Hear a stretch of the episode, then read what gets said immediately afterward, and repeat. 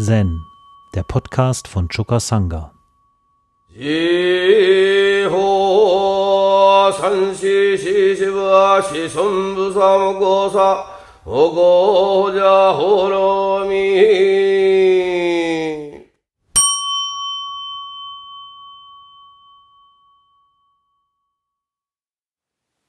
Das erste Teeshow für dieses Rohatsu Session entnehme ich dem Katosho Nummer 248, der Ursprung der Kreisfiguren. Der Ursprung der Kreisfiguren. Dies handelt davon, wie Yangshan Huiji, der auf japanisch Kyosan Ejaku heißt und den ich jetzt auch weiter Kyosan nenne, weil ihr ihn unter Kyosan kennt, wie Kyosans Kreisfiguren entstanden. Das Anfertigen von Kreisfiguren stammt vom Lehrer der Nation Nanyo Echu, der ihren Gebrauch seinem Diener Tangen vermittelte. Tangen zeichnete die Lehren auf und gab sie an Kyosan weiter. Auf diese Weise kamen die Kreisfiguren dazu, mit dem Lehrstil der Igyo-Schule in Verbindung gebracht werden. Isan und Kyosan waren die Gründer dieser Schule, ja. Der ehrwürdige Liang von Wufeng in der Ming-Provinz stellte eine 40 Fälle umfassende Koansammlung zusammen, zu der Butsunichi Kaiso ein Vorwort hinzufügte, in dem er ihre Qualität pries. In diesem Werk bemerkte Liang, die Kreisfiguren haben insgesamt sechs Aspekte. Kreis, verborgenes Potenzial, mehr der Bedeutungen, mehr des Lernens, Vorstellungen und Worte und stille Rede. Tangen sagte zu Kyosan, die Kreisfiguren, die der Lehrer der Nation vom sechsten Patriarchen erhielt, zählten zusammen 69, welche der Lehrer der Nation an mich weitergab. Damals sagte er, 30 Jahre nach meinem Ableben wird ein Mönch aus dem Süden kommen und bewirken, dass diese Lehre großartig aufblüht. Er wird sie verbreiten und sie niemals aussterben lassen. Ich händige sie jetzt dir aus, bewahre sie gut auf dann vertraute er den Text Kyosan an. Kyosan nahm ihn an, sah ihn durch und übergab ihn dann sofort dem Feuer. Eines Tages sagte Tangen zu ihm, jenen Text, den ich dir früher gab, Du musst ihn gut versteckt aufbewahren. Kyosan erwiderte, nachdem du ihn mir gabst, verbrannte ich ihn, sobald ich ihn durchgesehen hatte. Tangen sagte, die Dharma-Lehre von mir ist nicht etwas, was die Leute üblicherweise verstehen. Nur die sehr alten Meister, Vorfahren und großen Weisen verstanden sie im Einzelnen. Wie konntest du sie verbrennen? Ich verstand die Bedeutung nach einmaligem Lesen, erwiderte Kyosa. Was von Bedeutung ist, ist die Fähigkeit, sie anzuwenden. Man muss nicht am Text hängen. Das mag für dich zutreffen, aber es dürfte nicht für jene so sein, die erst noch kommen, sagte Tangen. Chosan sagte, wenn du wünschst, kann ich den Text leicht wiedergeben. Daher erstellte er ihn neu und überreichte ihn Tangen. Nichts war ausgelassen. Daher gab Tangen seine Zustimmung. Später nahm Tangen auf dem hohen Sitz Platz. Kyosan trat vor die Versammlung der Mönche, machte einen Kreis in der Luft, stieß ihn mit beiden Händen vorwärts, dann stand er da mit seinen Händen eine über die andere gegen seine Brust gehalten.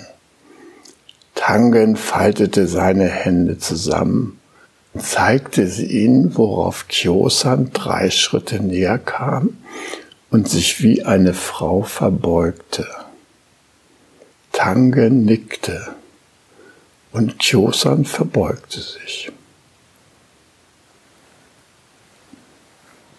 Diese Geschichte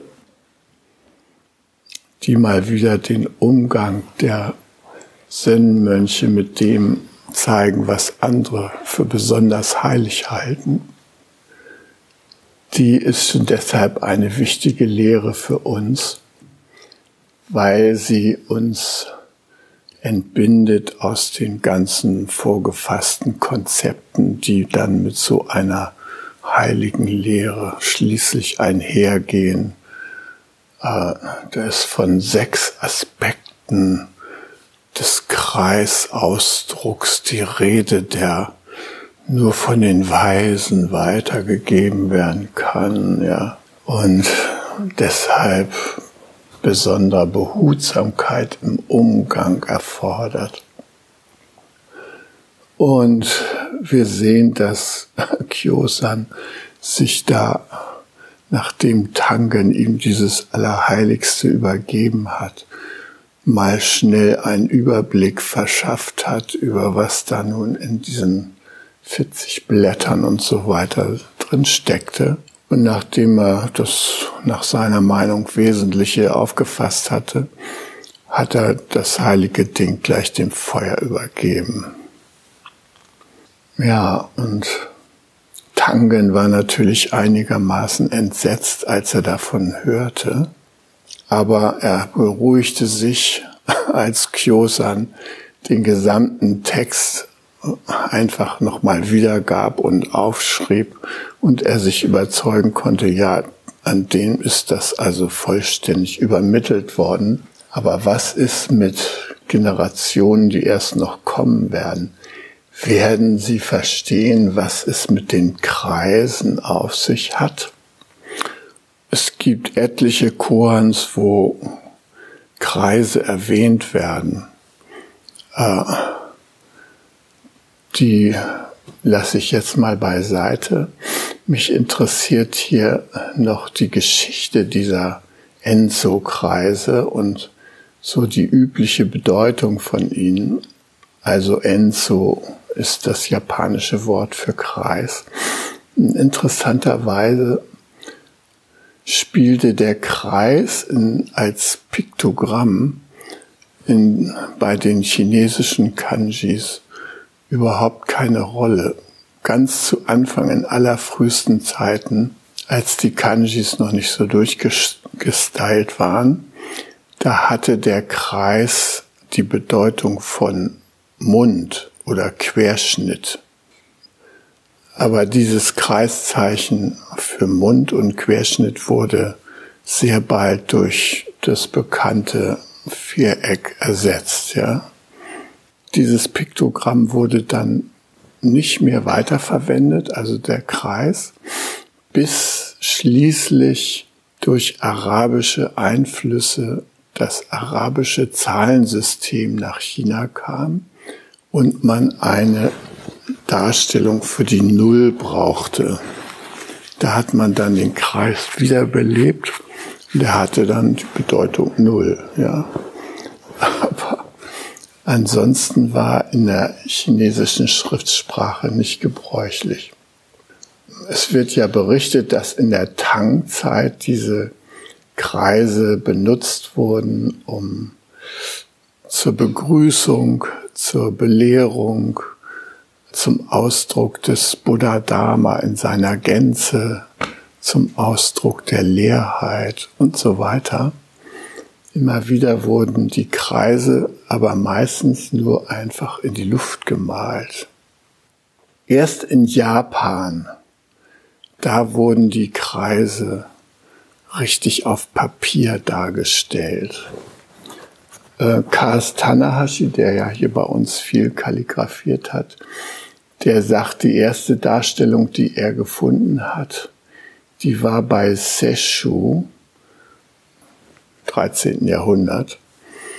Und äh, dann von da an haben Zen-Meister häufiger solche Kreise gemalt und die oft auch mit Gedichten versehen. Besonders von Hakuin sind solche Kreise bekannt. Und Kaas lobt eine Darstellung eines Kreises bei Hakuin, weil der Strich so kraftvoll ist und die Tinte gleichzeitig so ins Universum sprüht, ja, und trotzdem hm, zieht er den Kreis so ähm, durch, dass er keinen Stillstand macht in der Bewegung, bis hin zu dem offenen Ende. Die meisten Kreise sind nicht ganz geschlossen, sondern haben so ein offenes Ende und sie sehen auch nicht der Idealform eines Kreises entsprechend aus, sondern sie sind ein Ausdrucksmittel wie man in Zen sagt, hinter einem kalligraphischen Strich kann sich kein Mensch verstecken. Also sobald du zum Pinsel greifst und mit deinem Atem verbunden da einen Strich machst, kann jemand, der sich damit auskennt, viel über dich sagen, ja. Das ist wie so ein kleines Horoskop, was du da aufs Papier lest, ja. Dann können die sehen, wo der Mond bei deiner Geburt gestanden hat, so ungefähr. Also es ist jedenfalls so, dass diese Kreise und die Zeichen als solche sehr viel ausdrücken. Und das ist ja auch der Grund, warum selbst wir hier in Europa eine gewisse Freude daran haben, bestimmte Zeichen, bestimmte Kanji zu üben und auszudrücken. Also für mich ist das eine ganz besondere Freude, obwohl ich weiß, dass ich nie den großen Schatz der Kanji, die uns überliefert sind, für mich selber zu heben, was die Bedeutung angeht. Aber ich merke, wenn ich kalligrafiere, dass das Zeichen, dieses übermittelte, seit alters her übermittelte Zeichen, dass das ein Eigenleben hat und dass es dieses Eigenleben sich auf mich überträgt. Also je mehr ich das übe, umso mehr verstehe ich das Eigenleben dieses Zeichens, den Ausdruck. Von daher ist es eine Freude, Kalligrafieübungen zu machen und ich bedauere, dass wir das äh, bisher nur selten gemacht haben, aber immerhin hat Kars hier bei uns zwei Kalligrafiekurse gegeben, so Einweisungen für uns, so mit dem allernötigsten Anfangskenntnissen. Und er hat ja auch so ein schönes Buch geschrieben, Brush Mind. Er hat viele Bücher geschrieben, aber über das, über das Kalligrafieren hat er zum Beispiel Brush Mind geschrieben und in diesem Brush Mind Buch beschreibt er, warum er keine Entwürfe mehr macht. Und zwar ist es ihm passiert, dass er eine, ein Zeichen kalligrafiert hat, und zwar für eine Ausstellung in San Francisco. Er hat also seine Kalligraphie eingepackt und dahin geschickt. Die Galerie hat dann zurückgeschrieben, ob er einverstanden sei, dass sie beide Exemplare von ihm ausstellen. Und dann dachte er, beide, wieso? Ich habe da nur ein Ding dahin geschickt, ja. Dann hat er schließlich die Ausstellung besucht und was stellte er fest? Das Packpapier, mit dem er die andere Kalligraphie eingepackt hat, worauf er so Übungen gemacht hat, das Ding war auch ausgestellt und gerahmt. Und das Allerschlimmste, was er erleben musste, ist, dass dieses Packpapier in der Auktion später einen höheren Preis erzielte als seine intendierte Kalligraphie hier. Er hat gesagt, seitdem macht er keine Entwürfe mehr. Und äh, das finde ich so eine schöne Haltung, dass man der Ausdruck, der da stattfindet, dass der irgendwie angenommen wird als das lebendige Leben. Und ähm, natürlich kann man an dem Ausdruck arbeiten, aber das Schöne ist, hinzunehmen, wie er kommt. Da drückt sich die ganze Soheit aus, die man in dem Augenblick verkörpert. Ich bin im Prinzip früher selten krank gewesen, wahrscheinlich aus Zeitgründen. Es war immer schwierig für mich, äh, mal so eine Krankheit so zu nehmen. Und ähm, mir ging es immer so, dass wenn ich merkte, so ich krieg eine Erkältung oder was Grippeartiges ähm, rumort in mir, dann habe ich mich morgens in die Sendung gesetzt und mich gefragt, will ich das jetzt kriegen oder nicht? Und für gewöhnlich habe ich gesagt, nee, das will ich nicht kriegen. Aber einmal war ich an so einem Punkt, da habe ich gesagt, ich will's kriegen. Und dann habe ich auch ordentlich Fieber gekriegt und lag drei Tage im Bett. Herrlich, ja, ganz für mich. Alle hatten Verständnis, dass ich allein sein wollte.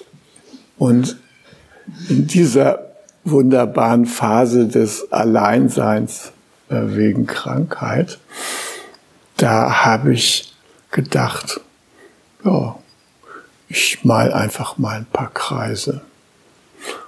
Und es hat mir so einen Spaß gemacht, Kreise zu malen, dass ich bei mir im Hausflur an der Wand noch einige ausgestellt habe. Ich habe mir natürlich auch gleich zu Herzen genommen, dass Kaas sich von der Schwarz-Weiß-Darstellung äh, losgesagt hat. Ihr seht ja hier bei uns haben wir im Tempel zwei Kalligraphien von ihm in Farbe, ja. Also er hat dieses einengende Schwarz-Weiß-Rot-Konzept der normalen Kalligraphie, das hat er überschritten und kalligrafiert in Farbe. Alle möglichen Zeichen. Und äh, ich, das ist hier nichts Besonderes, aber ich habe halt damals, als ich krank war, habe ich halt einige Kreise gemacht, ja. Und es ist schön, wenn man die dann so genauer anguckt, wie der Pinsel und Farbverlauf ge geworden ist. Das ist ja eine Sache von drei Sekunden, dass man das malt. Und hinterher hat man so eine Freude daran zu schauen, wie die Farben gelaufen sind, ja. Und dieses hier mehr so klassisch, ja. Also, schwarz auf weißem Grund mit roten Stempeln und so. Und ich äh, erzähle euch das, weil für mich das so eine unglaubliche Anstoß war, einfach meine Kreativität auszudrücken. Egal, was da jetzt bei rauskommt. Es muss nicht galeriefähig sein, sondern es einfach, wie ich mich fühle, das habe ich halt da so ausgedrückt. Und Kars sagt also, dass ihm diese Hakuin-Kalligraphie, die ich versucht habe, euch so ein bisschen zu beschreiben, kann die auch mal als Bild austeilen. Aber die hat ihm so gefallen und die war wie viele Enzo-Kreise mit einem Gedicht oder sowas versehen. Und das Gedicht, das Hakuin geschrieben hat, das lautet jetzt in meiner Übersetzung. Hamamatsu in N ist ein Teeanbaugebiet. Dorthin möchte ich meine Tochter verheiraten, zum Pflücken feiner Teeblätter, zum Ernten feiner Teeblätter. Das ist natürlich jetzt ein Scherz von Hakuin gewesen, weil Hakuin keine Tochter hatte. Ähm, es wurde zwar mal äh, ein Gerücht in die Welt gesetzt, Hakuin habe ein Kind, ähm, das kam zustande, weil ähm, die Tochter einer eher wohlhabenden Familie in der Nähe von Hakuins Tempel, da ist so ein Fischerdorf, ja, da wurde die Tochter einer wohlhabenden Familie schwanger. Und die, die Eltern sind da in sie gedrungen und haben sie gefragt, sag mal, und wie kommst du dazu und wer ist denn da eigentlich der Vater und so? Und da hat die Tochter gesagt, Hakuin. Die Eltern waren natürlich empört. Und als das Kind geboren war, haben sie einen Säugling genommen und sind zu Hakuin in den Tempel gegangen und haben zu ihm, hier, du bist der Vater dieses Kindes. Und dann hat Hakuin gesagt, ist das so? Mehr hat er dazu nicht gesagt. Und dann hat sich Hakuin um diesen Säugling da gekümmert, so gut er konnte. Und er wuchs auch weiter auf. Und er war schon ein kleines Kind, ja. Und dann hatte die Tochter irgendwie Gewissensbisse, weil das ging jetzt rum. Hakuin, der Zen-Meister, der hat sich vergriffen an der Tochter von dem und dem und er hatte große Einbrüche bei seiner Anhängerschaft. Und schlussendlich hat die Tochter den Eltern gestanden, dass der Vater ein Fisherman war aus dem Dorf. Gut aussehend, aber eben nicht Hakuin, ja. Und das war natürlich den Eltern jetzt sehr peinlich. Und dann gingen sie zu Hakuin und sagten ihm, wir möchten vielmals um Verzeihung bitten. Das Kind, was du von uns übergeben bekommen hast, das ist nicht von dir, das ist von einem Fischer. Und dann hat Hakuin das Kind zurückgegeben und hat dazu gesagt, ist das so? Hat das Kind wieder abgegeben, ja. Also es blieb in einer gewissen Unklarheit, die Hakuin aber nur deshalb angewandt hat, weil er den Vorwürfen auf andere Weise ja gar nicht hätte begegnen können. Einfach nur die Frage, als er mit Vorwürfen überhäuft wurde, in den Raum zu stellen, ist das so? Und das ist auch für uns hilfreich, wenn wir mal zu Unrecht oder wie auch immer mit Vorwürfen überhäuft werden, nicht zu versuchen, in die Rechtfertigung zu gehen, sondern einfach nur zu fragen, ist das so? Also es offen zu lassen, ja. Ja, also der Hakuin, der hat viele Kreise gemalt und viele kraftvolle Kreise. Aber Kaas, der ist noch weitergegangen. Der hatte nämlich die Idee, zum 50. Bestehen der Vereinten Nationen einen ganz großen Kreis zu malen für All Nations. Und ähm, wie gesagt, er hat schon festgestellt, dass in Japan eigentlich nur Zen-Meister so Schwarz-Weiß-Kreise malen durften und ihm ist aufgefallen, da waren keine Laien dabei und da waren auch keine Frauen dabei. Der einzige Laie, der mal einen Zen-Kreis gemalt hat, der in, in der japanischen Öffentlichkeit zur Kenntnis genommen wurde, das war ein Kreis von Nishida. Nishida war ja ein berühmter neuzeitlicher Philosoph, ja. Und der hat sich auch mal getraut, so einen Kreis zu malen und ihn vorzuzeigen. Ansonsten gab es keine Laien, die da Kreise gemalt haben. Und da hat er sich gesagt, also wenn wir da schon einen Kreis malen, der sozusagen für alle Nationen da steht, ja, allumfassend, dann kann der nicht einfach schwarz-weiß sein. Der muss möglichst viele Farben enthalten. Und so wurde also das Projekt eines mehrfarbig gemalten Kreises äh, schon zwei Jahre vor dieser Feier ins Auge gefasst und für, hm, also für Kars war das klar, da müssen auch mehrere Künstler gleichzeitig tätig sein. Also es kann nicht nur eine Person sein. Und der Kreis muss bunt und multikulturell sein und er muss irgendwie den ästhetischen Ansprüchen der meisten Menschen gerecht werden.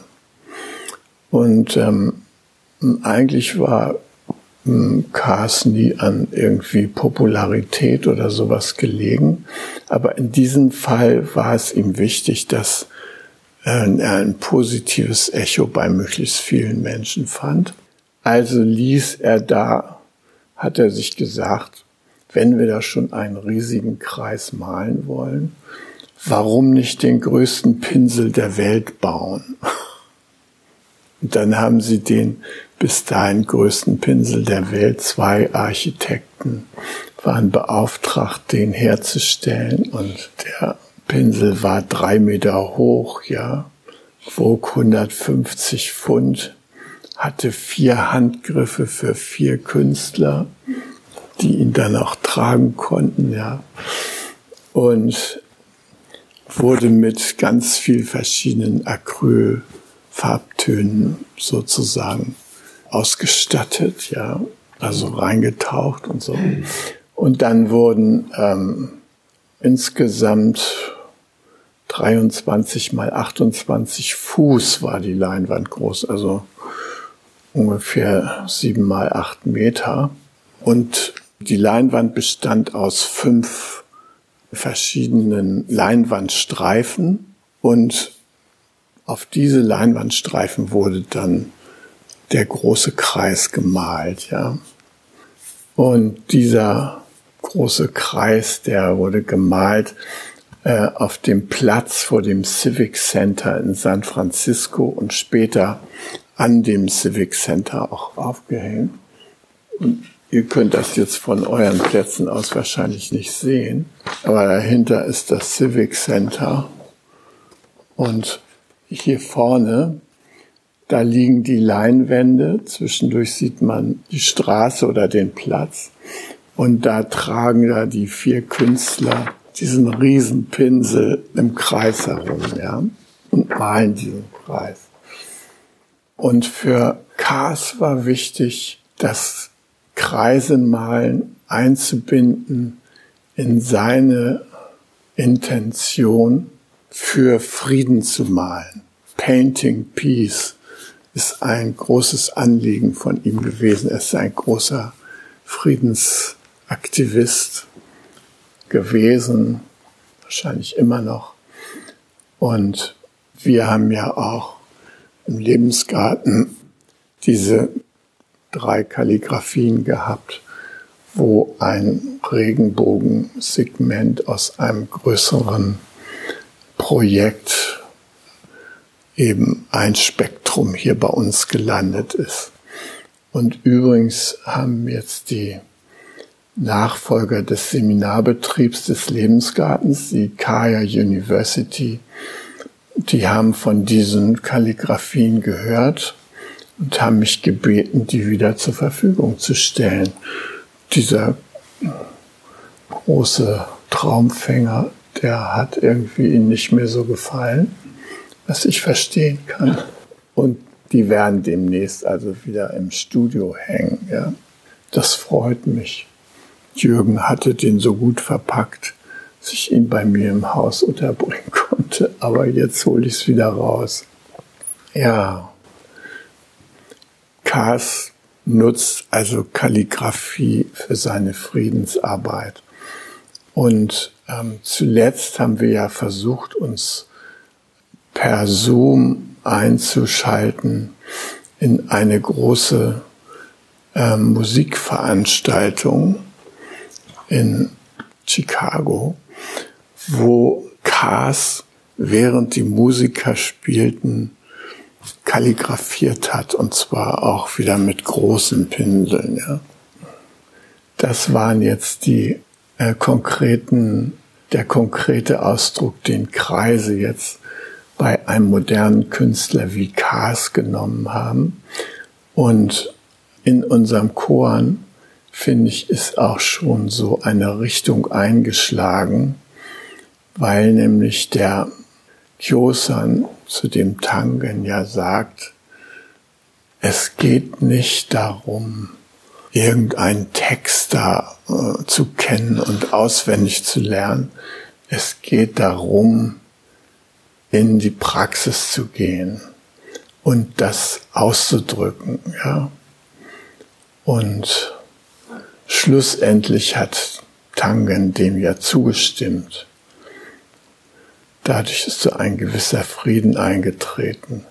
Die machen da im Grunde genommen noch eine ganze Menge Scherze miteinander in dem Chor. Und die Zustimmung, die Tangen erteilt, da geht Kyosan ja so in die Haltung einer Frau, die so normalerweise rituellen Service macht, also zum Beispiel Tee gibt oder im Tempel irgendetwas macht. Und Frauen verneigen sich in Japan anders als Männer. Die haben eine andere Haltung, ja. Und die Männer haben die Hände so an der Seite und verneigen sich und die Frauen halten die so vor den Körper. Und als wir das erste Mal in Japan waren, Robert und ich, und da im Yoshinji-Tempel außen Samu gemacht haben, kamen ja auch öfter mal Frauen vorbei. Und die haben sich dann so in dieser Frauenhaltung vor uns verneigt und wir haben uns in der Frauenhaltung zurück verneigt und haben uns gewundert, dass das kein positives Echo ausgelöst. Bis uns da jemand darauf aufmerksam gemacht hat, dass sich in Japan Männer nun mal anders verneigen als Frauen.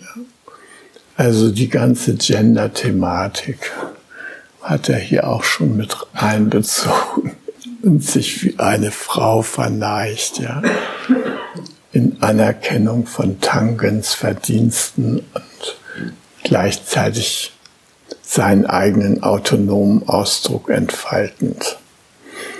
Okay, das war's für heute. Hi. Um jungen Menschen den Aufenthalt im Togenji zu ermöglichen, bitten wir um ihre Spende. Alle Spendenmöglichkeiten finden Sie auf chukasanga.de slash spenden.